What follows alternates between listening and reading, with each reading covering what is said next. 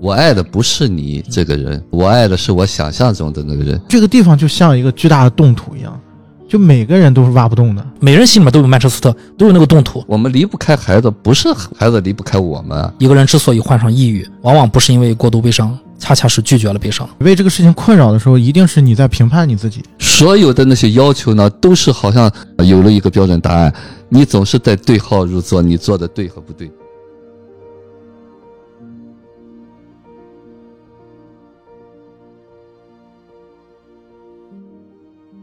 说到了另外一个遇到这个创伤的，就是侄子了啊。他的创伤就是父亲不告而别，突然就走了，离世的如如此的突然。那他侄子的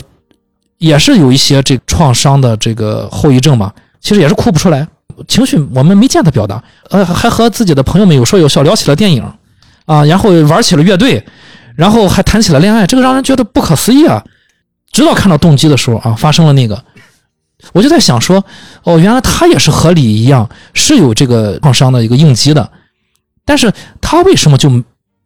就想留在这儿？他就留想留在曼彻斯特啊，这个侄子他就想留在曼彻斯特，他就想我不能离开我的这个社会关系，不能离开我的朋友们。就你即便说他脚踏两个船是个渣男，他也不能离开他的船们，他也不能离开他的冰球队，他喜欢的篮球队、冰球队。啊，队友们都不能离开，以及那艘船啊，还有最重要就是父亲留给他的那艘船、房子以及那些回忆啊。那这个就和他的这个叔叔李的选择不一样了。呃，我想听听于果老师，就是为什么他俩都有这种好像有些应激障碍，都憋着，但是他侄子是选择了就这种方式，这好好像就是我们大部分人选择的方式啊。其实也是一个心理学的点吧，呃，就是这种应对模式可能更原始一点。你的应对模式可能，比方说我们理解是零岁之前的创伤，没有朋友，父母如果不要他了，他就成了光杆司令了，他只能压抑。这个小孩可能就是两三岁、三四岁了，都有玩伴了啊，甚至还有一个有力量的父亲了。所以妈妈，比方说对他的创伤，那么这个东西可能就可以理解，他可以找朋友诉说啊。但是我要提示大家是什么东西呢？这就是我们来了解自己的一个点。那么我们不了解的时候，就会说：怎么你你为什么不能像侄子这样？侄子就是用那种方式，就好像抵消一样。你看，转移注意力。哎，对，听音乐，告诉他叔叔，我可以听这个吗？听。哎，对，就是他是用了一种策略啊，就是他那个创伤也有，但是呢，他就会说：哎呀，我可以找朋友谈啊，我可以去听音乐，我可以假装不去看我父亲。啊，那一个镜头，其实你看他的细节，就是那个刹车啊，差一点掉出去。其实这个细节就是讲这个人的这个遇事的这种矛盾点。我们现实当中呢，都是把要那个理想化的东西当成一个真实的东西。人就是这么矛盾复杂的。所以说，你如果不能够看到这个东西，总是应该，我们应该怎么样，应该怎么样，你才会产生冲突。我们所有做的节目都是什么？你要知道，这个世界就是多层面的，各种的前因后果。在我这个角度上，只要有果，我相信一定有因。啊，你不能用果来去判断啊，你必须要接受这个来龙去脉，你不能就事论事，你必须要知道这是带着一切的东西，你今天看到的这个呈现。当然了，要做到这一点，你必须有空间，这就是我们需要成长的。当你有了空间了，你才能接住。就为什么说递纸巾没有空间啊？啊，当然我们现实当中，包括刚才夕阳说这个城市冰冷啊，就是整个这个小镇，其实嗯，大到哪个地方，就是那个都市忙忙碌碌的那大都市，内心的都有一块冰冷的地方啊。那这个冰冷源于什么？源于早年的父母的不能无条件的接纳。源于周围的环境的各种的条条框框，各种的规则。那但是呢，这个不是理由啊啊，这个东西你选不了。但是呢，你今天有能力在选的时候，你还回去，你看不到这个东西，那就是我们有一部分责任了。嗯，怎么看到呢？这就是要成长啊。那你早年的经历没有办法啊。我有时候跟学员说，我说成长的决定因素有两个。一个是你认真对待成长的态度，你在用心的去做成长；还有一个重要的因素就是前期你发生了什么，你没法和别人比，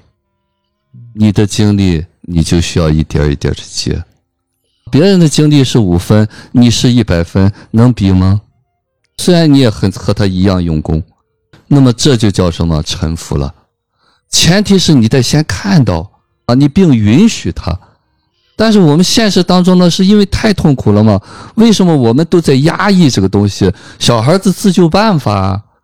啊，小孩要不我的学员用个麻木傻啊，所有人都说他傻。我说他不傻能行吗？他能活到今天吗？他要聪明着，他活下来了吗？活不下来啊！小孩都在用他最好的办法把这件事情度过了。所以是这个东西呢，我们不能站着说话不腰疼。啊，但是呢，对于个体来说呢，我希望就是你知道你有机会去解决，但是这个机会啊，有一点复杂，有点漫长。你可以只是看到它啊，你改不了也没有关系，只知道你的痛苦源于哪个地方，而不是无意识的那种完全沉浸在里头不自知。另外还有一个机会就是你慢慢慢慢成长了，自己接住自己，当然这是一个大工程。所以说，我们做这个节目呢，其实我们可能就起到一个澄清的作用。那么捎带着呢，可能你有相似的东西，那么我的话语、我的这种表达能够接近你，这也是我平时的工作吧。需要有一个，就我们听众，我们听了以后呢，你可能能够接接周围的人，这也是我们这个做节目所起的一个作用吧。就是你的心量大一点，你的场域大了一点。对你周围的亲人，你不再说为什么、凭什么、为什么？所以这个东西对我们自己也适应。刚才在这讨论的时候，我就一直在想哈，就是很多那个场景就失去的东西，我也有过啊。就是我们都需要一个释机会去释放它，但是它就是在没有讲道理的时候，没有应该的情况下，就把这个东西活灵活现的、很真实的再现出来的。就是告诉你，现实可以这样。往往我们在生活中会遇到说，我不理解对方为什么那么弱小，你们为什么解决问题不能像我们这样，就是这么成熟？现在就是在看这个电影，有时候我会思考，我才知道对方心里面也有那句话，就是 I can beat it，人家对方受不了，因为我才发现我受不了，人家受不了，我也有受不了的时候。那我受不了的那个地方，那个部分。就是我不所谓的我不理解别人的部分，是我弱小的部分。就慢慢的理解，其实每个人都有受不了的部分，也就是说有创伤的要去应对的那个部分，也就是这个电影里面就意象的，就是曼彻斯特，每人心里面都有曼彻斯特，都有那个动土。当你不去戳这个时候，你也没事，你和正常人似的。然后当就是这个东西一旦被戳中了，就是我们所所谓的应呃应激障碍了，然后重大创伤了，其实你的做法可能。你自己才知道哦，原来我当时的我的应急应急创伤的办法就是一个自救，别人理解不了，我也没必要去和别人解释什么。那我们现在反过来看，其实当你遇到你不理解不了别人的时候，那你只能试着去理解，试着去去接受，这就是人家的选择，就和他大哥做的一样。我不知道他大哥明不明白他弟弟在干什么，但是他大哥允许了，就是这点，我觉得是当时是完全接住他弟弟了。呃，香有要补充的吗？我谈另外一个点啊，就是我觉得导演在这个电影当中给了大家一个提示，尤其是大家在看前半部分的时候，我不知道大家会有什么样的感觉啊。刚刚 Chris 提到，就是他小帕他去见他爸爸的遗体，然后看了一眼，可一一秒钟，然后就走了。嗯啊，然后包括后面他又去玩乐队啊，然后又回来就跟他小叔说这个那个什么，我可不可以留我的女朋友在房间里面过夜？啊，包括就是他找了他好朋友过来，然后说这个聊着聊着就是就是那个心情没好怎么怎么样，对吧？就是大家看那些情情节的时候，我不知道大家会有什么感觉，会不会有就是说，哎呀，这孩子怎么一点都不难过啊？没心没肺的。对，啊，感觉好像他爸爸这个去世了，好像就是跟没事人似的。尤其是还有一个很重要剧情，他叔叔数了，他说。我大哥这个打电话下土为安啊，这个这个钱应该怎么算？跟问那边应该怎么算？吃早饭嘛。他女朋友就说，跟他叔叔说，你是不是应该考虑在你侄子面前不要谈这些问题？你应该回避一下。然后他大他他叔叔听了听，就感觉你是不是有点多嘴？然后他，但是他也站象征性的起身，但是他说话还能能听见。但是他主要是他侄子小帕，他在强调说没有问题，我们我没有问题。没事儿嗯哎，那时候还撑着，哦，我没有问题，我没有问题。嗯，所以我我想啊，就是可能很多朋友看到这些情节的时候，都会内心产生一个一个感觉，泛起一个感觉，就他为什么他爸爸去世了他都不难过？呃，然后直到他就是从冰箱里面拿到那个那个冻的鸡鸡肉，嗯然后那一时刻崩溃了。嗯我相信导演是有意为之，嗯就是导演想要提示给观众一些什么。嗯啊，是什么呢？我觉得从我的角度，就是大家会想想我刚才说的这些东西，它它是什么？是评判啊！我们在说这些事情的时候，我们带着是首先是对别人的评判，嗯第二点，这些对别人的评判，也就是对我们自己的评判，嗯是因为我们不接受自己可以这样做。他做错了，对嗯，就是我们经常说那个，就是呃，现在可能城市里面很少啊，就是农村，就是婚丧嫁娶，尤其是办白事的时候，会有个特殊职业，就是哭。哭。丧，啊，哭丧的人。嗯，就好像不哭就不难过。嗯。啊，然后就给产别人看。就对，就产生一个职业，专门雇人去趴在那儿哭，使劲哭。啊，使劲哭，哭得越大声越好。然后我就我就回想起我自己的一个经历，就是我我姥姥去世的时候，我我当时上初中嘛，因为还在上学的时候，然后我就记得我我现在回忆起那个场景啊，我感觉就是我在假装我很悲伤的感觉，就是我我我不是不爱我姥姥嗯，，对，我不是不怀念这个亲人，但是感觉就是那个时刻，我有一种就是我应该悲伤的感觉。嗯，就大家能明白我在说什么吗？就是我觉得，就这些东西才是阻碍我们的东西。就是你真正对你真正的的情感，你真正的爱意的这些东西，其实是不带着任何的这些评判的。小帕所有的表现，我觉得都没有什么不正常的，或者说没有什么他为什么不这样，他为什么不这样。嗯，当你带着这种状态去看这个电影的时候，你会反过来，你再去观察一下自己，就是是不是你自己在对自己某一些部分是不接受的。我觉得这个是这个电影导演给的给我们的一个提示。在中国，尤其是像夕阳说的这种情况比较突出，就是为什么中国会有这种很独特的这个哭丧？我我觉得哈，你看一些影视剧，台湾好像更多，他们就是很很注重这个东西，就有一个七天还是复复后七天，是不是有这么一个电影啊？就专门雇人就是哭，其实这就是集体的一种恐惧吧，都害怕被说。都害怕自己做的不好，都害怕说自己不孝。对，害怕被指责，对害怕就是被评判。对对，其实夕阳刚才在讲述的这个东西，可能我们所有的听友都有这个东西，都是觉得我怎么要表达更好一些啊。我记得当时主席去世还是周恩来去世的时候，我们那会儿小嘛，我们上学那会儿都有设灵堂，就是在大光明电影院有一个吊唁活动。然后呢，那个小孩说实话，那会儿对那些还没有那么深厚的感情吧，也不理解。但是呢，进去以后呢，就是整个啊都哭吧，你是被带进去的。一种集体无意识了。哎，对，就是你可能是被吓哭了吧。当时我也有这种想法，哎，这些人怎么哭的那么伤心？哦，就在使劲想，为什么我不能哭这么对对，伤心？在那想，到底我哪个地方没有感情了？啊，其实不是，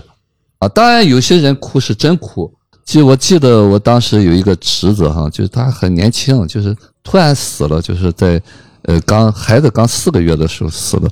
那我在参加他那个葬礼的时候呢，没有人，就是在没有人的情况下，我就这个眼泪一直止不住的流。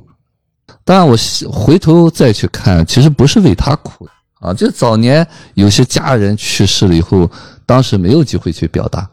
触景生情，那可能别人就觉得，哦呦，好像和这个侄子感情有多深一样啊。我心里很清楚，你不至于有那么深的感情。但是呢，我们现实当中总是为什么怎么去理解啊？所以我之前也在说说，没有理解，是因为你不接受，你才去想怎么理解这件事情。你是不是发生了，你就允许它发生？这个是没有办法的，我们多数是没有这个能力的。因为就是有的时候我会感同身受，会觉得说，你是不是能允许，就是自己有的时候就是想逃避，嗯啊，就是不想这个承担。当你就是说你为这个事情困扰的时候，一定是你在评判你自己。对，既然有个逃避，那就是一种应对办法呀。所以说，那我们要看到为什么他没有能力用那个你觉得更好的办法？那他那么好，他为什么不用啊？是不是他那一刻没有能力用啊？啊，你只是就是我告诉你，你教给他应该怎么做，他做不到就变成假的了。那假的东西还在里边。昨天我在访谈的时候还说了，小朋友，你比方说，嗯，三四岁的时候来了朋友的孩子要他的玩具，他不给，不给我们父母说，哎，不能这么自私，小孩要学会分享。那有的孩子就哇哇哭，我就是不分享，啊，就被训斥一顿。那有的孩子就变得懂事了，哎，就分享了。他知道啥叫分享啊？他无非就是觉得，哦，这样了，父母就认可我，就表扬我了，不是分享啊。那是伪装啊！这个也是我觉得，就是我想提示给大家的一个点，嗯就是刚才于老师说的这个点，就是也是这个电影当中小帕身上的东西。你你没有发现，就是小帕这个这个孩子是一个很懂事儿的人吗？在大部分时间，你会觉得他虽然好像交往两个女朋友，但是他能说会道，而且一上来就是跟他小叔谈话的时候，都是在询问，哎，我能不能这样做，我能不能那样做。嗯。他一定是一个很乖的孩子，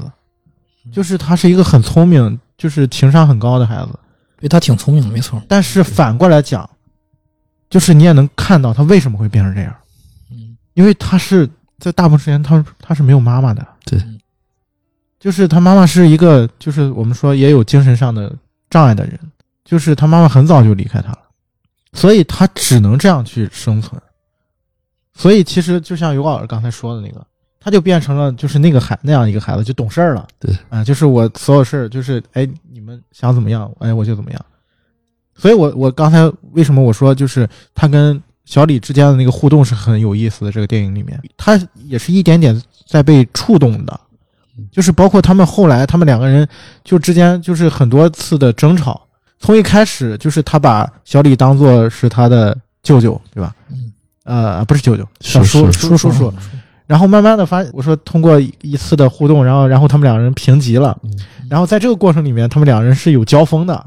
就是互相是有影响的。但是我觉得这种影响是有机的，就是虽然他们不断地在争吵，嗯，你会发现，其实作为小李来讲，他侄子是撬动他内心的那那个坚硬的那个土壤的一一个铲子。对于那个小帕来说，小李也是，就是慢慢慢慢，他可以透露一些，在尤其是在小李面前，他袒露他的真心了，嗯，他袒露了很多东西。对，我觉得这些就是是这个片子另外一个很有意思的点，也是刚才于老师提示给我们的东西。相互的，对，其实实当中相互的，其实他侄子在小李面前不需要隐藏什么，我觉得这个是还是挺好的。你比如说，他问你你你你不是打工有钱，你问我要钱，你打工钱干嘛了？我我攒着要换换新的发动机。他从来不隐藏这些东西，就是能把这些东西都都表达出来。啊，这个孩子也也是很聪明。我们其实我我觉得下面咱们可以就是再展开说说他们俩之间关系，这个是电影里面也非常重要的一笔。我就抛砖引玉，就是在看这个遍的时候，我发现一些细节啊，就包括第一个，因为李的过错，间接导致自己的三个孩子丧生了。就是我们发现哦，可能李在现实生活中他还不是一个呃完整的成年人，他在某些东西上不太能做到一个合格的监护人的这个这个作用。那他到了波士顿，再回到曼彻斯特之后，我们发现这个问题依然存在，或者说至少在李的主观上是存在的。李觉得是存在的。第一个就展现了他俩人上车，他俩在车上，他他一开门，他然后侄子一开门，李踩了油门，然后他侄子接着就说：“你这是要弄死我呀！” 然后那个李就就怨他侄子说：“你这是干什么？你不是说要走吗？来，咱们咱们 let's go 吗？”他说：“我说走，我说我让我下车走，这是一个误会。但是我觉得这个东西可能一开始李是没有意识的，他没有意识到这个东西未来可能是他主观上一个就是自己还没有太成熟，带孩子还没有太成熟，不能做监护人的一个理由。但是后面就是那个在沙发上睡着了，满屋子是烟，立马就让又让他应激了。其实他那个就害怕了，他一下就，但是我觉得他有一方面是有理智在了，就是他发现可能我确实带不了这个孩子。我虽然不想让我的其我个人觉得他不是是不想让侄侄子离开他的，他是想和侄子在一起的，嗯但是最后最终他选择了和他大哥一样选择放手。你留在曼彻斯特可能是对你最好，我回到波士顿对我最好，那就是最好啊，对，那是最好了，对。但是他有个细节，他最后搬到了一个中间儿的城市，啊，这是。就是在曼彻斯特跟波士顿中间另外一个地方。第三城市，对，对，嗯然后而且他说，就是我我还没找着房子，我得找一个带第二个房间的啊，对对套二的房，套二房间，对对。然后他侄子问为什么，就是我提供给你，就是你有有时候有有空可以可以看看望我，对，是你也可，其实言外之意就是你可以带女友来。对，其实就是导演也通过这个细节告诉我，可能李的心渐渐打开一点儿，离着曼彻斯特又近了一点儿，去试探自己的那个封锁的心又近了一点儿。就是我们看到电影的开头是李和侄子在船上玩，最后结尾又是李和侄子在船上，就是他俩的关系一定是这个关这个电影里面比较重要的一环。我我想听听西阳是怎么看待他俩之间的关系的。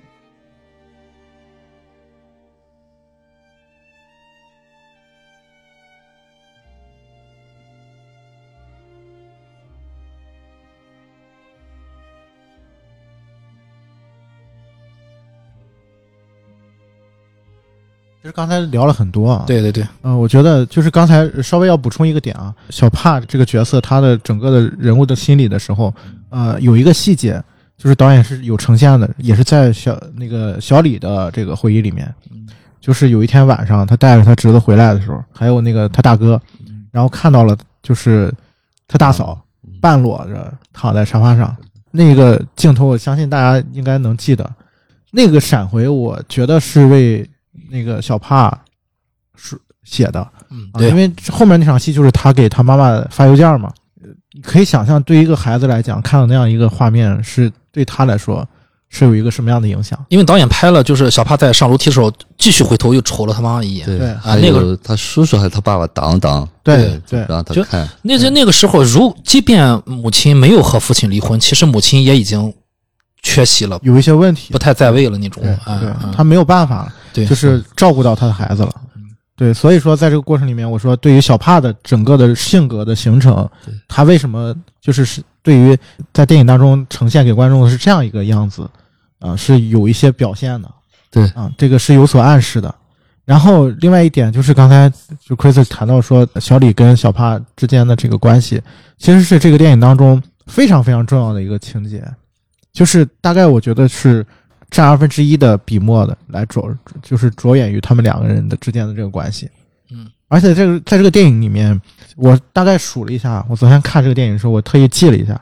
就是他跟呃小李之间，他们两人互动大概产生过四到五次的这个争吵。嗯，然后从一开始的争吵是说我可不可以带我女友回家这个事儿，包括我我跟我妈妈打电话这个事儿啊，就是我妈来电话，你为什么不告诉我？直到后面变成了就是呃小帕问他说我不要离开这个地方，就是就是在乔治船上，什么我们要去波士顿吗？你怎么不不跟我说一声？想卖船，对，搬家和这个卖船的问题上，对对，然后搬家之前还有一个重要的点是他们关于就是他爸爸这个下葬这个问题下葬问题对上，对我记得那场戏印象挺深的，是他们从那个律师律师那个事务所出来是吧？嗯，好像是啊，还是医院出来的时候嗯，然后他们找他们那个车嘛，啊，这个小李找不到他车了，嗯 不是那是从那个殡仪馆，就是卖那个哎棺材棺材的。啊卖棺材的，卖棺材那儿出来，卖棺材那儿出来，然后就说现在下葬不了，嗯，然后就是为什么下葬不了？因为就是温度太低了，然后嗯。那个挖不开。小帕说不是有那种加温的铲子吗？嗯？然后那个我们用不起，怎么怎么样？然后就是他们来回找那个车，嗯。其实也那个情节也表现了他们两个人在那个时刻的那种内心的那种焦虑嘛，嗯，对于这个事情的那个冲突那种感觉。然后这个也是很重要的，就是他们两人之间互动那个点，从这些细节上面转化到了，就是小李跟这个小帕之间的冲突的点，就变成了说我要换这个发动机，然后我说没钱啊，然后再后来就是我要带我女朋友回家，不行，再后来就变成了我要你让我搬到波士顿，我不去，为什么不去？我的生活在这儿，我有我参加了好几个社团，我的朋友也在这儿，我的还有两个女朋友，然后直到小帕问小李说。那你为什么不能待在这儿呢？第一次问的时候，他们这个争吵是中断了的，小李也没有回答。对他想他没回答，对，对，然后后面接下来发生了一个情节是，其实小李是被我我们刚才说他们俩之间的那个关系的互动嘛，就是小李是被小帕撬动的，然后他回到了波士顿，然后把自己的行李，其实当时那个情节应该是暗示观众他把之前这个工作辞了嘛，对嗯然后他其实是想要尝试说，我试一下，哎，对。我我搬到波士顿，搬搬搬回曼彻斯特，对，但是回来之后立马就发生了一个情节，就是他搬到那个楼上，他应该是那个时刻是搬到了他哥哥那个卧室吧，嗯我，记得嗯，然后他把死去的三个孩子的照片照片儿啊然后摆在桌子上，啊，桌子上，然后他又望向了，就是从窗户望向了那个曼彻斯特的那个海岸，嗯导演又给了一个空镜，对吧？然后立马那个空镜接下来就是小李又抑制不住，然后用用自己的手去，就是锤碎了那个玻璃，就很突然那个，对嗯，对，那个细节也告诉大家，就是对他来说这个地方，就是对他来说这个影响有多大。感感觉他还是扛不住，对。呃，尤其是就是导演，就你第一遍我第一遍看时，我没有意识到那三个那是孩子的照片，我当时还在想这什么东西，后来我才知道三个，那一定是三个孩子的照片嘛，但是导演就是不给我们看，我才意识到，哦，谁能看，谁也谁也不敢看，他虽然摆在那儿，他不敢不敢看，说实话，不给你看才是重点，对才能告诉你他有多难接受。对对对对，就然后共情又共情了，对，然后谈到他们收养那个是那个情节的时候，也发生了两次。嗯就第一次就是他们在船上的时候，突然之间就问乔治说：“那你不能收养这个小帕吗？”嗯然后乔治就：“哎，我我们家好几个孩子，就是我还想少生个，对 然后那小帕就就回头还教育他嘛：“嗯你你怎么能这么说话呢？对对 就是一点没礼貌。其实那个时候他不太成熟，说实话，对啊，不太成熟，他那个时候的选择跟他最后那个选择是完全不一样的。之后就是我说他尝试说我搬进来啊，我试一下，嗯然后包括去找工作，找工作啊，然后发现确实是不行。呃，然后后面又发生了一个重要情节，就是他把他哥哥私藏的那些枪全卖了，给这个船换了一个新的马达。呃，他跟 Chris 讲了，他跟就是这个小帕在船上那场戏，那场戏可以我们认为是一个就这个片里面少有的让你觉得很温暖的一些情节。他在闪回的时候他笑过，但是在就真正的这个时间时间线啊，就是在孩子死之后，他从来没笑过，对。再也没笑过。那场戏是我第一次看他真正的笑了，对他微笑了，啊，对，他当时看到他侄子，事件发生后他没笑过，哎，对对对，那当时我们觉得，哎呀，一切都在往好的方向在发展。然后接下来这场戏后面就是他偶遇了他前妻嘛，这其实可能就是呃这个剧本创作上的，就是大观众的胃口上去了，在天上飘着，立马你给我下来对。啊，这是一个剧剧作上的，但实际上就是效果是非常好的，嗯。立马就 PTSD 了，对。受不了崩了，然后我觉得那场戏就包括我们刚才聊到说那后面呃触动我的那个，就是他呃倒在乔治妻子的怀里那个嗯啊，然后包括他他在他又去酒吧跟人打架，就我觉得这三场戏连起来，从他见前妻、酒吧打架，然后倒在乔治妻子怀里，这三场戏构成了这个小李整个人的一个心理上的一个巨大的一个转变。那时刻，他觉得后面那场戏就是他乔治妻子他怀里那场戏，后面那场戏接的就是他第二次跟小帕谈。前面有拍过几个类似蒙太奇的那种镜头嘛，就是他跟这个乔治去认真的坐在桌子上就谈这个事情，呃，对对对，对谈那个抚养，抚养的事情、抚养的事情啊对对。然后他回来回到家之后，跟小帕说：“我现在安排是这样，是这样。”那个状态跟他之前那次说要找人领养他，要搬到波士顿完全不一样了。对，没错没错，对他是在一个就是完全哦理智一点很理智的一个状态。就他他好像那个时候成人的状态出来了。对，对，啊、他知道我我要用一个什么样状态去认真的面对我侄子的以后生存生活，他的发展的一个问题，我当时看那场戏，更像父亲。了。那时候，我当时看那场戏的时候，瞬间感觉，哦，这个是这个时刻发生的事儿了。啊，当下当下了对，嗯之前所有的全部都是我们刚才说的，就是在他那天晚上发生的事儿啊，所有的状态都是在那天晚上。就是到那时刻，我发现，哎呀，好像有一点当下的感觉对对了。然后他在做出这样一个选择的时候，他考虑了所有的因素嗯，然后他呃也告诉了他侄子为什么这么做嗯。然后他侄子再一次问他说：“为什么咱俩不能在一起生活？就为什么你不能留在曼彻斯特？跟我一起生活？”啊，这也其实这也是我们所有人在现实中经常问问问下来，你为什么不能这样？这是对观众也想问的。对，这所以所以说又共情了，又共情。你为什么就不能留在这儿？就留在这儿吧，就留在这儿吧。啊，然后他就说出来了。对，然后小李终于回答了这个问题，说我没有办法战胜这个事情。对，I can beat it，说了两遍，而且对，然后我觉得那一时刻，我相信大家都会被那个时刻所触动，就是会觉得有些事情，他可能就是没有办法说完全的能够就我们所谓翻篇儿吧，对嗯啊，那个翻篇儿很，难。那个创伤它就在那儿嗯。我在这个地方确实会对我来说没有什么帮助。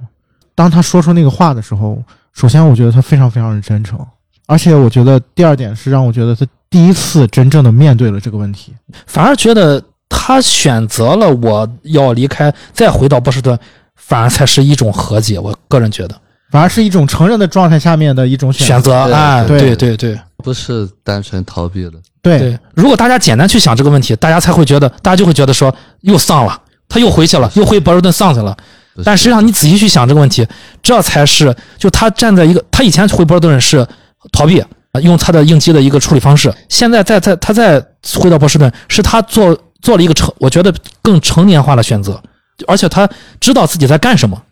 所以他又回去了，是这样的。因为所以他在后面才发生了，就接下来那个结尾那场戏，春天了嘛，冻土松软了，他哥哥下葬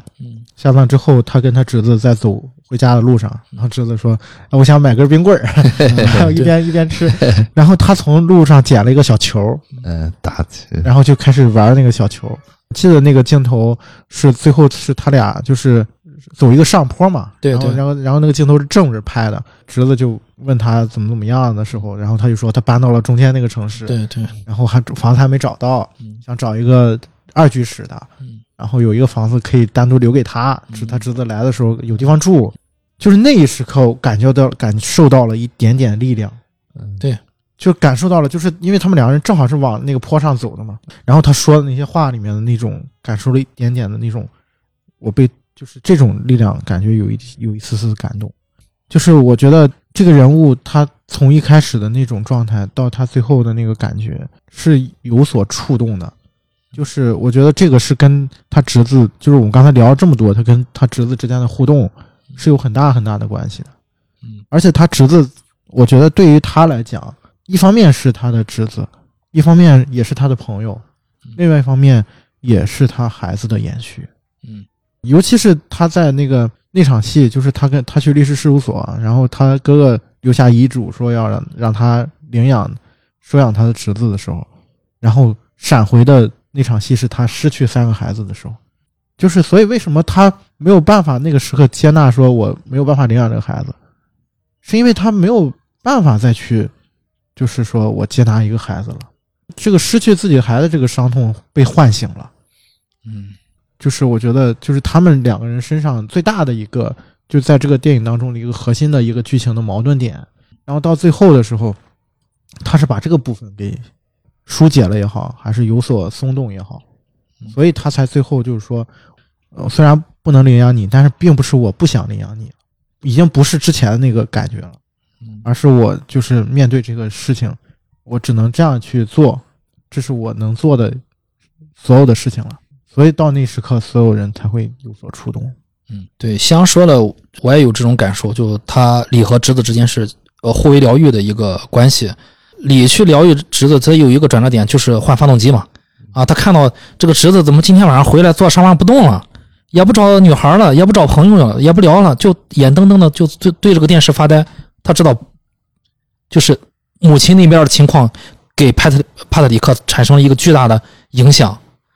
然后这个时候，他那个我我感觉啊，又是这个叔叔，又是朋友，又是老父亲的那个部分，可能把他调动出来了。他就说没事没事，咱把枪卖给你换个发动机，哎，然后把侄子这边给照顾好了。那侄子这边对他的影响就自然就不用不用言说了，就更多了。有的时候我觉得他侄子比他还机灵，还还成熟。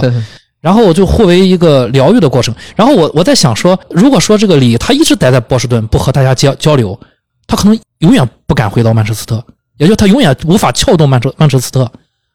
他就永远停定格在了那一页。然后我想，哦，哎，这个和这个我们遇到问题啊，心理问题，我们去看心理医生好像有点像。我们需要找一个人去排解一下，去唠叨一下，哪怕这个人就是在旁边听，或者你讲我们我们平时遇到小事，我们需要找一个人，找一个朋友，他当一个好的听众，我吃顿饭和他聊一聊，聊完之后回家我才能睡着。哎，我觉得可能就是李之于侄侄子之间，可能就侄子对他是有这种比较强的这种陪伴疗愈的作用。嗯我不知道于果老师怎么看？很多人啊，比方说我们早年的性格模式，就是我们固化的，就是在重复，呃，痛苦上瘾也好，那么往往就是有一个契机，突然这个事情让他走不过去了，他才会找有机会去接触心理咨询，啊，找人寻求帮助。那么我说这是给我们的一个礼物，就让我们来有机会审视自己的一个过程。那么在这个他俩的关关系当中呢，其实也是这个李在这个整个的过程当中一个成长的机会吧。当然，这个成长机会包括他父亲为什么要给他监护权，啊，监护权、抚养权，其实也哥哥是很清楚的啊。这个弟弟一直就像他一个儿子一样啊，他也需要给他一个机会啊。那么既然他将来一个是他本身也是一个叔叔嘛，另外吧，他也相信这两个人会有一些相互的促进的作用。嗯，呃，一开始的你对侄子的那些做法，更像是一个应对呃应付吧，啊应付。既然在这个律师呢犹豫半天，也没有更好的，因为毕竟是血缘嘛在里边儿，那么他就是不得不接的对啊，总是在应付，后头呢就是变成应对了，就是有所选择了。啊，前边都是完全被动的。那么，当然在这个过程当中呢，就跟跟说他再见他他前妻，又回去那种感觉，这就是我们现实当中的，就那个东西，它总是会反反复复出来。嗯，之前在节目当中也会说过，我的学员就是可能已经成长的很好了，在现实当中也会去帮助别人，也很有力量了。但是，一旦回去以后，我说全军覆没。不一定什么事儿就对，就就塌因为方了。那个东西它还会探底。因为我觉得就是很多时候大家想的是说我怎么摆脱这件事情，对，而不是说我怎么样带着伤痛继续生活。就我真正去看到面对这个问题，这问题可能它一直在那儿。允许它是我的一部分。嗯但是呢，这个就像我平时经常说的，就是我们都在螺旋式的成长，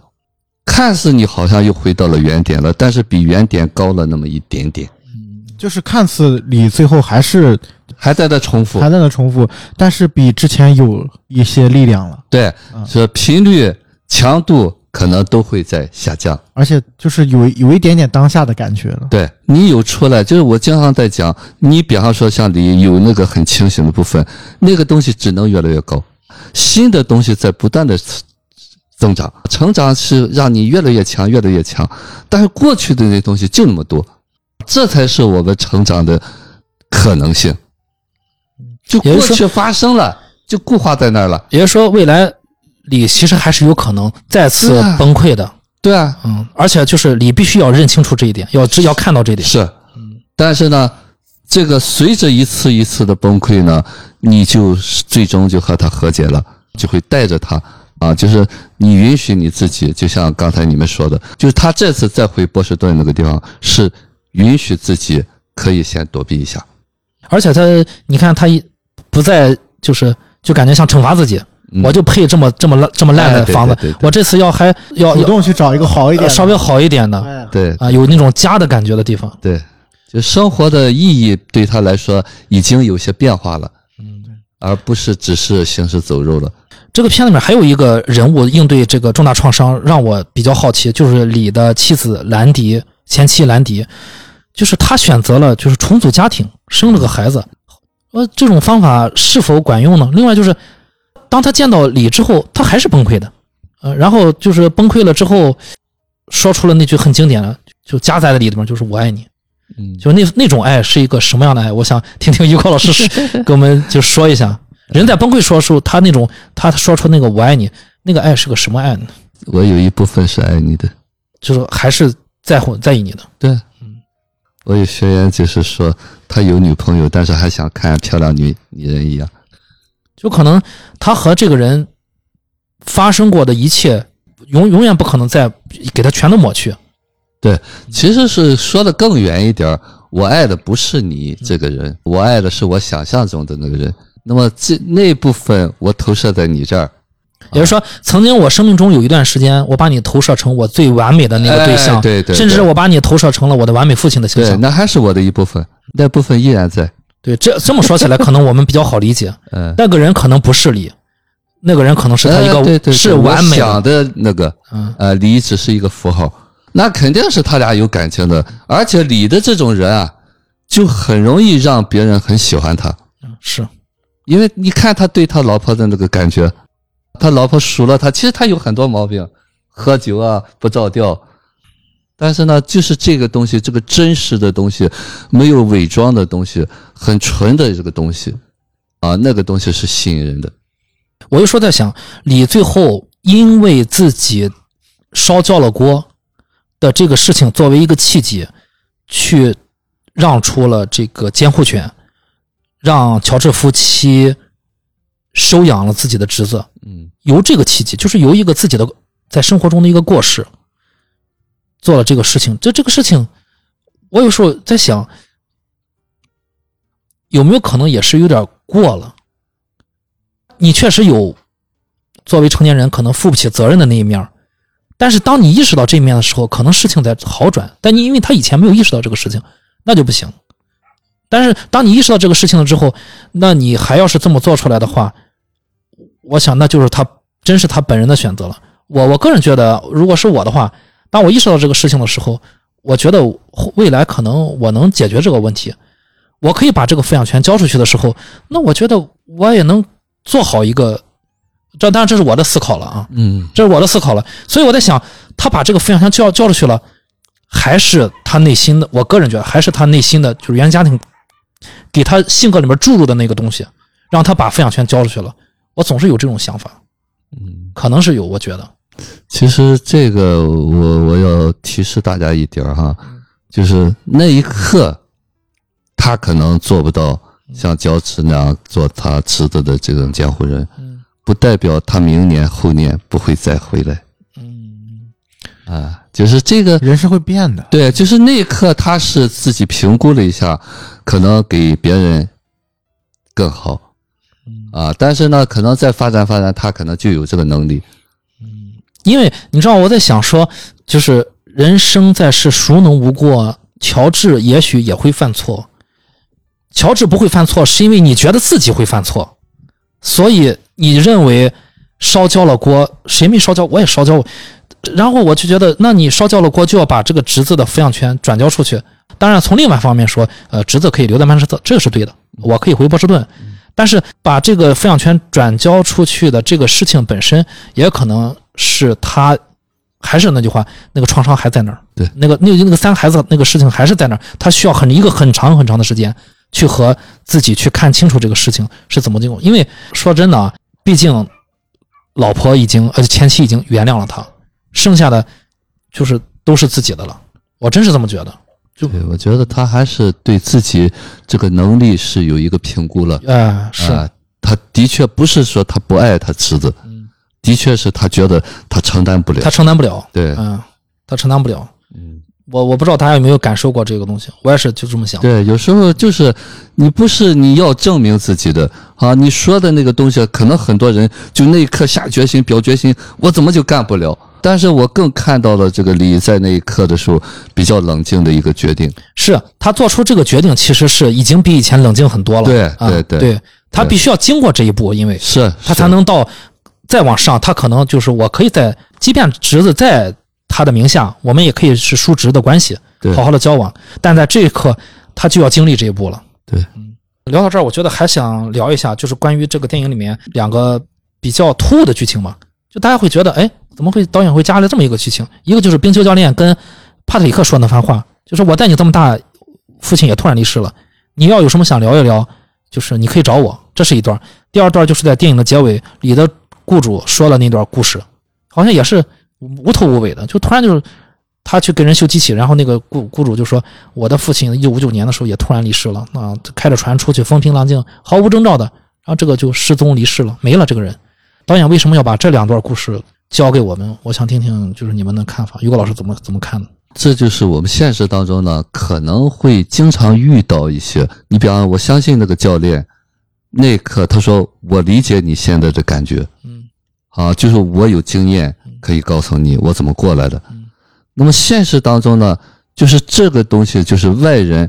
告诉你，我这有个东西你可以来拿，你来不来拿是你的事情。那么我们现实当中呢，可能也会遇到这样的教练，有的人可能视而不见。那么我相信这个导演是会告诉我们，现实当中是有机会的。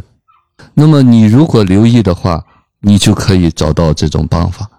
可以有机会去救救助自救。当然，这个我相信他肯定不是一个凭空而来的吧。呃，很多人可能无意当中聊哈，我我自己就有这种感觉，就包括之前看电影，可能这个电影整个的，你比方说，我记得当时那个巩俐演那个三打白骨精啊，还有那个间谍桥，其实这个电影整体来说，可能你觉得没有什么特别出彩的地方，但是呢，可能其中一句台词，一个演员的表达，你就会捕捉到那个点。嗯，那么现实当中也是这样。那么重要的是你自己有一个开放的态度，嗯，这个才是能力。就是我们现实当中永远是有机会的，你是不是准备好了抓住这个机会？其实这些东西呢，就跟你刚才说，同样这一部电影有两个，一个是给直的，一个是给李，都有一个，就好像说路人一样，嗯。但是看似这个路人，其实那个小帕一开始他是说想留在棒球队嘛，他说这样可以分散他的精力。嗯，人那个人说的很清楚。嗯，你你是分散，但是我真的不需要。我出事完了，我完蛋了。对我需要集中精力。但是呢，马上又告诉你，我可以给你提供一个这样的帮助。你如果需要的话，啊，我觉得是给我们一个提示。现实当中，要么你会遇到。要么你可以去主动去找，找一个人聊一聊。对，嗯，找一个你信任的人，你信任的人可可以和你，因因为我觉得这个这个冰球教练可能可以和他共情嘛，因为他他也遇到过年年少时候遇到过这个情况。找一个可以聊得上，然后你信任，可以和你共情的人。是，我觉得这一点就跟就是跟呃他前妻去跟他聊天这个情节是一样的。嗯，其实我觉得小李他是缺少这样一个机会。嗯。没有人愿意跟他沟通，对，他是隔离在这个世界之外的，就是他是没有办法聊这个事情的，就是他从他跟他前妻的对话里面，你也能看反映出来，就是他肯定他在之前，就是当然他没有演出来啊，但你也可以想见，就是当灾难发生之后，对他在这个家庭里面一定是遭受了他前妻很多的这种，呃，就是指责和抱怨、愤怒各种情绪的发泄。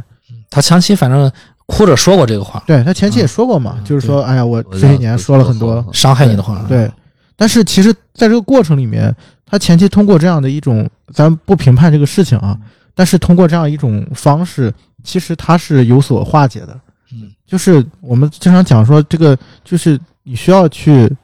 发泄出来，需要去聊出来这些事情，你某一些东西就慢慢的就会疏解掉。但是在这个过程里面，李是。没有这个机会的。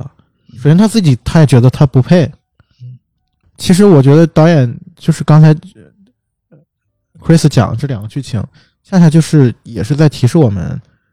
他是有这样一个机会的，他是可以主动去跟别人分享，或者说分担苦难的。嗯嗯，就是会有他身边是有，包括他最后跟他侄子去分享这些事情。嗯，从这个从这些手段里面去获得一些疏解的。对，我觉得这个是挺重要的一笔吧，就是你也可能，就是也也恰恰也回答了这个问题，就是为什么他妻子好像，呃，好像走出来了一样，他其实也不是走出来，而是他有很多的方式可以去帮助自己去疏解这个部分，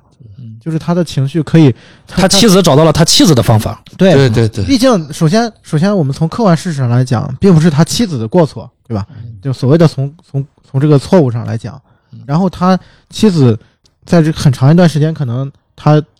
向外面发泄了这些东西啊，尤其是像他的前夫啊，然后他小李又觉得我应该受到这些责难，嗯，对，所以他更加就就是觉得你你就冲我来就行了，对。然后后来包括他妻子主动就是离开了这个家庭，然后重组了家庭，然后又有了新的生命。其实这些手段，呃，这咱不能说手段吧，就是他这些改变对他来说都是有意义的。就是他在这个在这个过程里面，他是疏解掉的很多的很多的这些情绪，还还有这些负面的能量的。但是这个过程小李是没有的，他也觉得他也不配有这些过程，在很长一段时间里。呃，其实刚才呃呃，刚刚夕阳在讲哈，就你这个问题，我突然想到了一个什么，就是我我的来访者哈，就是说，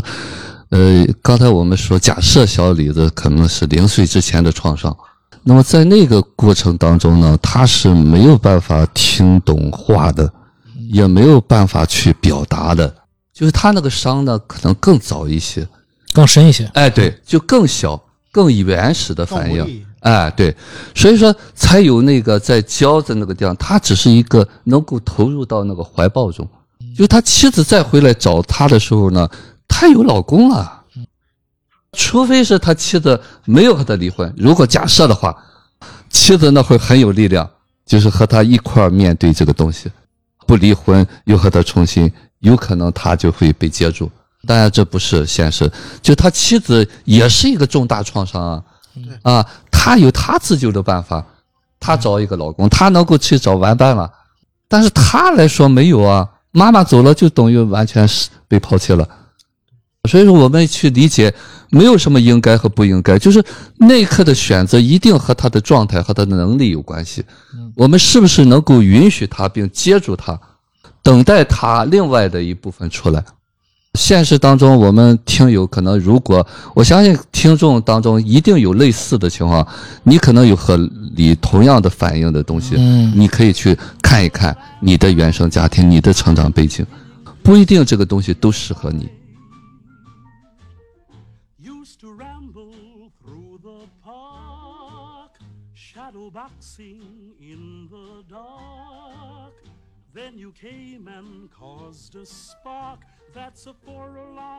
既然聊到这儿啊，我想最后再聊一点，就是现实意义上的，就是我们每个人可能会遇到的一些问题。你比如说，我给大家先梳理一下。你看，呃，李，你说他这个整个事件，你说其实他也挺冤的。说实话，因为什么呢？他本来这个火呢，是因为他妻子呼吸道干，不能开空调。对，哎，所以说他他呃这个 party 散了之后呢，他上楼感受了一下，哇，楼上就是三个孩子和和老婆非常冷。啊，他为了能让这个屋子里面暖和起来，他在楼下的火炉里面生了一把火。那他走之前，他就想，我走了之后，这不这个火就火势渐弱，他就添了块木头。那他后来他跟警察说，我当时可嗨了，我这个迷迷糊糊兴奋，我忘了，呃，放火板是是否说放回去了。但实际上中间有一个我有一个剧情，大家可能没太留意。他说，正是因为就是他处于就极度兴奋嘛，他说他有小鹿乱撞，这个心里面就他就亢奋，就睡不着觉。就家长没有啤酒，才要出去买啤酒，就因为太兴奋，所以他没法开车。所以说，我觉得他有一个心理暗示，就是我要当时没有服用这个违禁药物，我当时开车快去快回，那火我一定能灭了他。他出的是我人在现场，我怎么能让他着起来？他说有，所以我我在才他有很强的自责，然后那就一下就那么结果又这么的惨痛嘛，就三个孩子的生命，然后老婆又对他有一顿怨气的输出。直接就是导他这个这个呃重大创伤这个后遗症，然后呢就有一些因为心理创伤嘛，就有一些应急应急的这个包包括这个暴力啊什么的。我在想说，你看小李他没他也没有去找心理医生，可能我们当时我们遇到一些事情，我们心里已经产生了创伤，但是我们为什么没找心理医生？是因为我们以为自己就是我们可能还没有意识到自己产生了心理创伤，我们觉得这是正常的。我家里面。三个孩子去世了，我悲伤是正常的。那我跑到波士顿去去悲伤，一定是正常的，是合理。就是有的，有的时候我在想，什么样的情况下我们能一就是有没有些外在的行为，能让我们告诉，就像预警一样，其实你是有心理创伤了，你可以去找人去去去看一看了。我觉得于果老师说可以给，我们说一下哪些方面我们展现出来的是可能是就是创伤或者重大创伤的一些反应了。其实这个你说的一个什么东西呢？就是对心理学知识有一个初步的认识。假如说我们都有这个基础的心理学，我们是可以寻求帮助的。找心理医生是一个很正常的一个事情的话，我相信这个李在那一刻肯定他会去接受。但是呢，现实当中大多数人是没有这个东西的，那全是生猛的东西。那么我相信在这个过程当中，一定是你像他哥哥。都那么爱他，啊，都给他机会了，可能也有周围的人。你比方说，我相信小镇里头一定是有懂的嘛，连那个教练，他侄子都能遇到，难道就没有一个懂的吗？有给过他的，那么那个劲儿远远大于他自己封闭的劲儿，啊，这就叫什么？这就叫机缘。就像我有时候说，我可能同样在讲这个东西，那有的人觉得，哎呀，这个东西很有用；那有的人觉得这这讲啥？啊，甚至有说，哎，你这个东西和我没有关系。那么这个源于什么呢？就是源于你自己的这种机缘。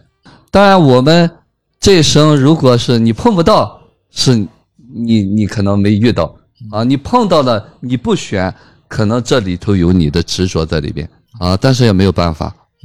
只是说我们做这个这个节目，如果你在这听到了，你未来可能遇到这样情况下，你就多了一次选择的机会。这就是你主动去学和探索的一个基础了。当然，有的人慧根很强。那么到那时候灵光一现，可能是他就会抓住那个东西。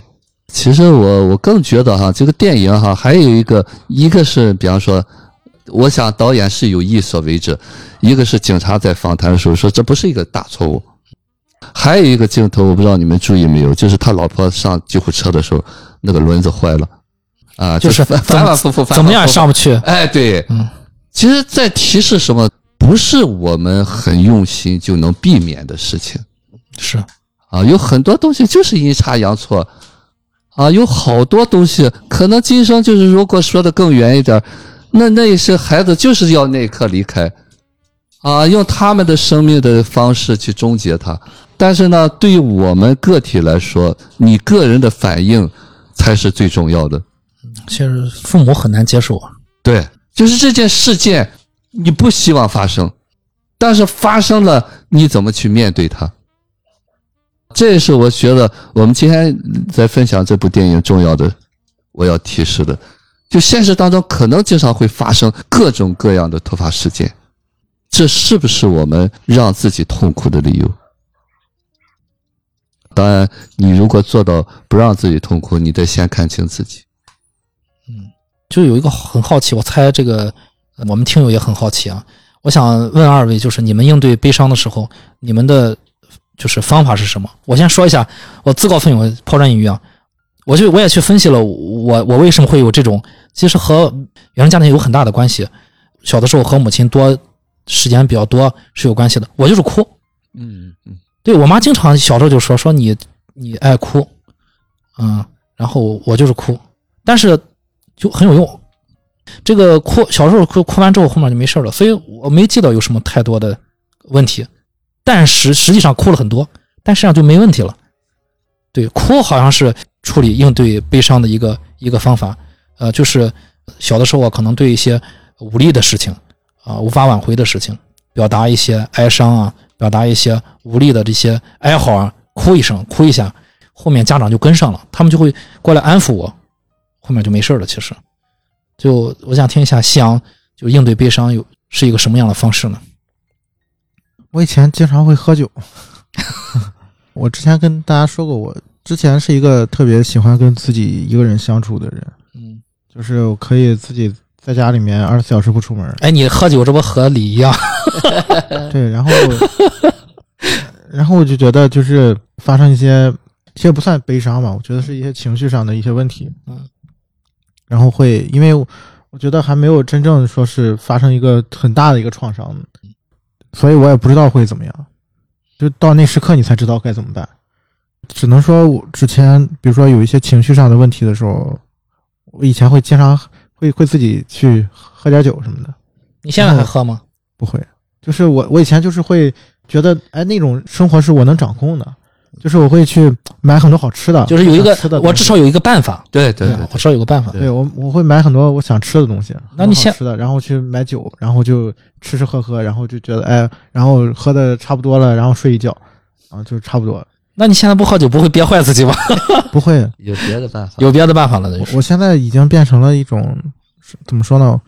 我现在很很多时候没有办法一个人待着，嗯，就是我会就是产生一些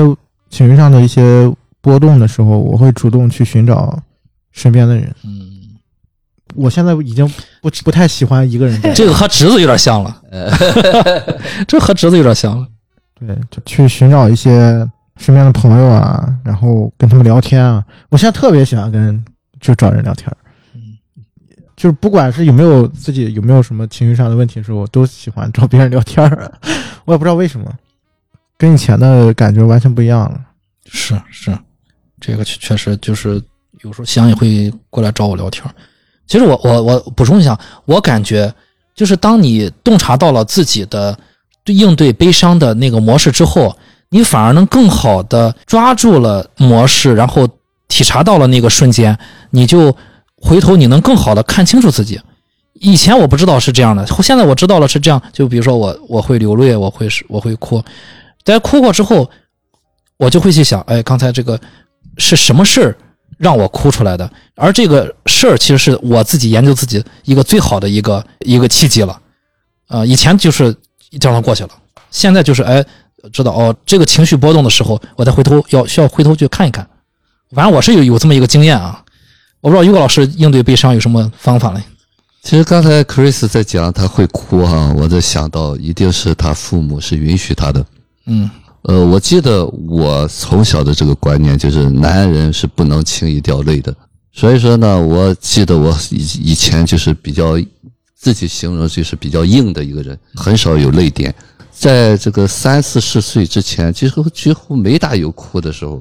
就感觉自己不能，哎，这怎么能哭？这是不是我需要去表达的东西？嗯所以我在讲，我刚才讲我那个侄子去世的时候，因为我在六岁的时候，我最我说我说过早年有三个重要的女人嘛，有一个我大姐就是在我六岁的时候意外去世了。哦其实那会儿我在记得我没有哭，因为我记得一句话，就周围的人就会说：“哎呦，他大姐对他最好了。”这句话我记得，但是那一刻呢，我后来才看，那一刻愤怒多于悲伤，我感觉是他抛弃了我。就是为什么你要离我而去？对，当然也是那个小孩儿，我相信是一个自救的办法吧。但是后来就是我说我那个侄子以后，这些年就是我很敏感，就是可能在某一个点哈，就是尤其是看剧啊，或者别人一件事情呢，我就会包括这次出去旅游，就是那个导游可能是人就是说了他一个经历，我可能就会感觉很难过。那么你可以让允许自己情绪可以自然流淌了。其实哭是一个正常的反应嘛，这就是一个情绪正常表达的过程。那么现实当中呢，可能我有学员就是他要哭的时候，他父母还会开开门，说我让你看看你丢不丢。从小这个小孩就会觉得哭是一个非常可耻的事情。羞耻感，对啊，所以我们当时学 TA 的时候，就是有扭曲的感觉嘛。啊，有的人一难过的时候，哈哈哈哈就笑，啊，有这样的人，他会用一些你莫名其妙的表达方式。啊，当然很多人会用愤怒表达悲伤。其实 Chris 在讲的过程当中，我相信一定是早年父母对你的允许更多一些。什么男孩不能哭？男孩就不是人了吗？哎，这个东西对自己那些所有的那些要求呢，都是好像在你这个地方有了一个标准，有了一个标准答案，你总是在对号入座，你做的对和不对，你自己的感觉不是你觉得应该的，总觉得那个要求才是对的，所以说这才是刚才克瑞斯呃西昂也在说的，大多数人在恐惧，总是在怕做错事情，我这样做合不合时宜，对不对啊？所以就不敢去。真正这种表达，其实我们内在那个真实的反应都有，嗯，没有一个是石头心肠，都会有，只是说我们不敢去把那个东西表露出来。所以说，我说，呃，有的学员在问我说成长，我说成长的结果就是你可以毫不费力的活，因为你不再顾及什么，你就让自然生发嘛，自然而然的活着。啊，当然，这个你得前期先把那些所有的限制啊、恐惧那个东西去掉。所以说，有观众，你比方说，你不管有什么样的情绪表达，看好这个东西就。对，我觉得可能大家生活到现今当下这个时候，每个人去应对自己的各种遇到的情绪、遇到的悲伤，他都有一个这个渠道方式，那个渠道方式可能。对你现在的对自己来说，可能是比较合适的吧。最主要，我觉得就是可以透过你的这个情绪释放的时候，你要去观察，去发现自己。这就反正这是我的经验，去发现自己哦，我在刚才这个过程里面发生了什么，我的情绪波动，呃，是比如说它的背后是哪些我的我的我的那个性格使然。我觉得这个时候你可能会会认识一个不一样的自己，你会发现，哎，我不知道原来我有这一面，就是怪不得以前会有老是有人说你是这个这样的人，但 我脑子里面全都没接收到这个信号。其实是有人说过，但是我不这么以为，啊，才知道哦，原来哦，对，就是有些人可能说的是是人家那个感受里面是是是对的，只是我这边我自己不知道我是个这样的人。很多的时候我是在观察，因为哭就是一个情绪波动，或者说大家说我愤怒的时候我吵架，我我就和小小李我出去打仗是吧？打一架，这都是情绪波动。当你情绪波动的时候，我觉得就是你的性格的一个释放，最好看到自己的时候了。对，其实说实的话，可能经常会有人说你是一个什么样人，你是一个什么样人。就这些，一个是他看到的面，再就是你每个人都是多层面的。对对对啊！但是我们可能从小到大都在演一个别人希望别人看到我的那个我。啊，我们总是在维护一个我觉得别人应该怎么认为的我，就是自己给自己立了一个就是剧本人设。啊，对，然后想让别人。和我认同也是，对，就是早年认为这样是比较受欢迎的我，所以我就在努力的演这个东西，但是呢，那是很费劲的，可能你费了半天劲，你觉得是个什么样的人，别人一说你，你你觉得奇怪，其实别人可以看到你不同的层面，啊，所以我建议，当别人说你是个什么样的人的时候，也一定要感谢人家，当然这里头可能有他的用意，但是呢。你可以让自己有机会看到自己更多的面，嗯，所以说这个人的七情六欲啊，喜怒哀乐其实都是正常的，悲伤也是正常的，没有什么不正常。每个人应对悲伤、应对这个创伤的，他的自救、他的自我的使用的方法，其实也是正常的。对，只要大家现在还在听这个节目，就说明大家之前的方法一切都有效了。对，都是有效的。别听人家说应该啥。对对对对，就是，尤其是也别对别人说你应该啥了。对，对我觉得就是 都是有效的。另外，我也给大家就是提一个剧情嘛，是我个人一个思考啊。呃，就这个电影里面，其实他对这个李的原生家庭提的稍稍微少一点，我们不知道到底他的去这个这位缺席的母亲到底发生了什么。呃，但是呃，导演借助就是演员的口以及他演的这个路人的口啊，说了一些台词。就是我们可以去作为一些参考吧。我的这个是给大家要念的这个台词呢，是源于三段剧情啊，三段不是连续发生的。第一段剧情是闪回中，这个李抱起了自己的小儿子，他跟自己的老婆说，跟老跟兰迪说：“你看啊，他没有哭，因为我知道怎么搞定他。”他说的是小儿子没有哭，因为我知道怎么搞定他。这个没有哭呢，也是。李和他的侄子在遇到重重大创伤之后的反应也是不不哭。第二段剧情呢，就是小李和帕特里克在马路上，在因为这个船的事两个人激烈的口角的时候啊，导演饰演的这个路人经过的一段对话。小李对帕特里克说：“小帕，我发誓我会狠狠地教训你，言外之意我就要揍你。”这个时候呢，这个路人啊。恰巧路过他们俩的时候，就听到了就是这个要揍这个孩子的这番话。路人就硬就插嘴说了一句闲话，说孩子教的不错，就是这种 好像这种比较欠扁的话，找揍的话 啊。对于小李这小李这种人是听到这种话，他自然就是要和这个路人理论理论，准备动手了。结果最后被自己的侄子给拦下了。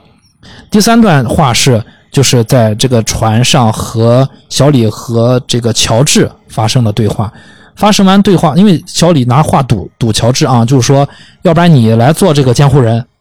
对吧？然后在这番话，当然就是这个又是这个帕特里克，就是他侄子出面啊，就是拉着这个李把话又圆回来了。然后呢，小帕在和李出了那个船舱之后，小帕问自己的叔叔说：“你是脑残吗？”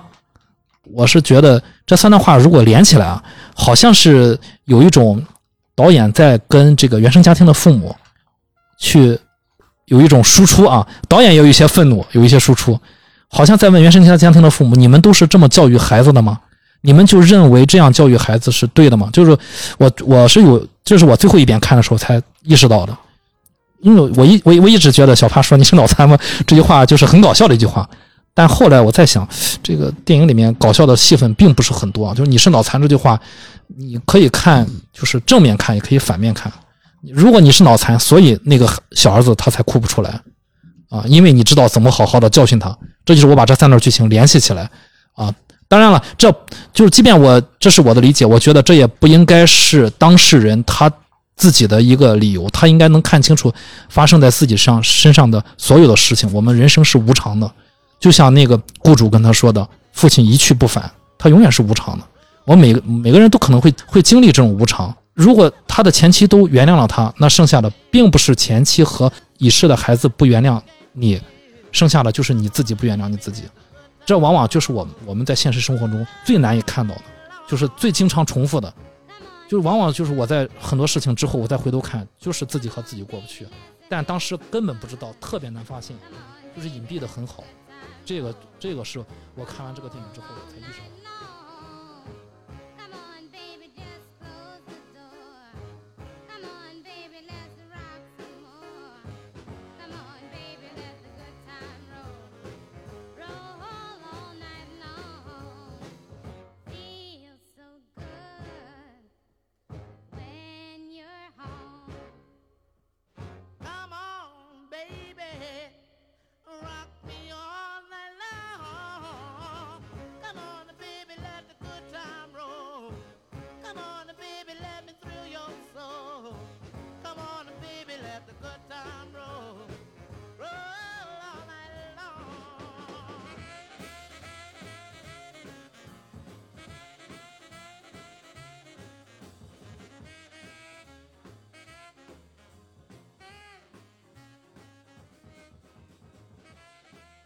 还有要补充的吗？补充一个比较关键的一个剧情吧，嗯，就是这个必须要，我觉得很重要，必须得跟大家分享一下。嗯，刚才我们其实最早的时候就说到了那个，呃，最后那个梦的故事。小李他最后做了一个梦嘛，嗯，嗯，是他经历了所有的这些事情之后，然后跟前妻所有的聊完天，然后回到家做了个梦，梦见了自己的孩子，孩子在说：“爸爸，你看到我身上着火了吗？”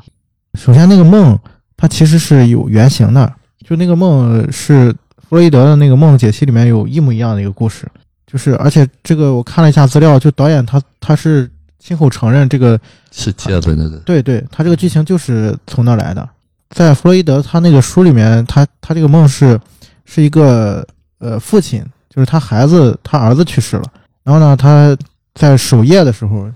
他就做了个梦。梦见就是他儿子，就是说这个爸，你看到我身上起火了吗？嗯，然后他就一下子醒了，醒了，然后就发现就是有一个蜡烛倒了，着了他儿子遗体就是着了，嗯，然后就是就这么一个梦的故事。然后弗雷德他他对于这个这个梦的解释，他是说，嗯，其实是就是人的这个他解释成了梦的一种功能，就是说梦是让人可以延续睡眠的一种方式，就是就是合理化了嘛。就说其实是，呃，人的那个就是他虽然是在梦境当中，但是他意识到了，比如说他的感觉，他知道就是有个东西着了，着了，嗯，对。但是在他的梦境里面，他把这个事情给合理化了，就是说，啊，这个事情是在梦里面的，所以这样的话他就可以继续睡嘛。对。但是另外一方面是，就是他为什么又醒来了呢？就是这就涉及到另外一个，我觉得是这个片里面非常重要的一个事情。其实是因为他不能接受这个事儿，就是他不愿意。就是在这个过程里面，这其实也反映了，就这个片子里面的一个，就是小李的一个呃心理状态。他在梦境当中，其实就是重演了，就是他内心的那个对于这个事情的一个判断，就是他其实是没有办法接受，或者说他一直在逃避，就是他孩子因为他的这个过错，然后被烧死的这个事情的。所以当他梦到这个事情的发生的时候，他是不愿意在这个梦境里面的，所以他才会醒来。这其实是他的一个一个心理状态的一个反应，然后也是就是呃，我们能看到从这个事情上也能看出，到了影片的最后，其实为什么刚才我们一直在说他其实还是就这个事情他是没有办法过去的嘛啊，就是这个事情这个创伤一直都在，他没有办法说我接纳他了，或者说就过去了就疗愈了，所以这是一个非常现实的一个状况。但是这为什么我觉得这个梦境又特别如此重要呢？在这个剧情当中，在因为它涉及到整个这个对于这个片子的结局的一个理解，嗯，就是你能看到在这个梦境之后发生的那些故事，然后包括很多我看很多观众也在讨论，就说他到底是走出来还是没走出来啊？他怎么样啊？其实你去回看他这个梦，首先第一层我刚才说了，就是他其实是这个事情没有办法接接受的，他永远在这儿，他这个创伤在这儿。他没有办法去完全去面对这个事情。然后另外一方面，还有就是导演给了另外一处细节，就是当这个梦醒来的时候，哎，他阻止了一场火灾，而且是他孩子提示他，他阻止了一场火灾。我们可以脑洞大开一下，想一想，就是说，其实就是他侄子，因为他阻止了一场火灾啊，就是他纠正自己这个所谓的。纠正了自己这个小错误哈，他侄子就是得救了啊，就我们可以 可以这么想啊。然后其实我觉得从这两个点上来讲，这个梦对于小李来说他是有触动的，有所触动的。就是首先这个事情可能他还是不会过去啊，这个创伤一直都在，但是但是孩子好像原谅我了，就是我可以好像可以就是慢慢的去。跟跟这个事情有一个相处的过程，嗯，所以这才导致了我们后面看到的，就是所谓的我们刚才在聊说，小李在面对这个事情的时候，他慢慢的有了一些成人的状态，有了一点点力量，然后包括他最后跟他侄子的互动当中，他说：“哎，我搬到哪个城市，我想找一个二居室啊。”就是其实他在慢慢慢慢的再去面对这个事情。所以我觉得这个剧情是很重要、很重要一个点，就是也是导演给了观众一个提示吧，就是你如何理解这个电影，如何理解小李最后所做的所有的这些选择，就他内心的一个状态是什么样的？还还有要补充的没，各位？好了，那我们就聊到这儿吧，我们路上见，拜拜，拜拜，拜拜。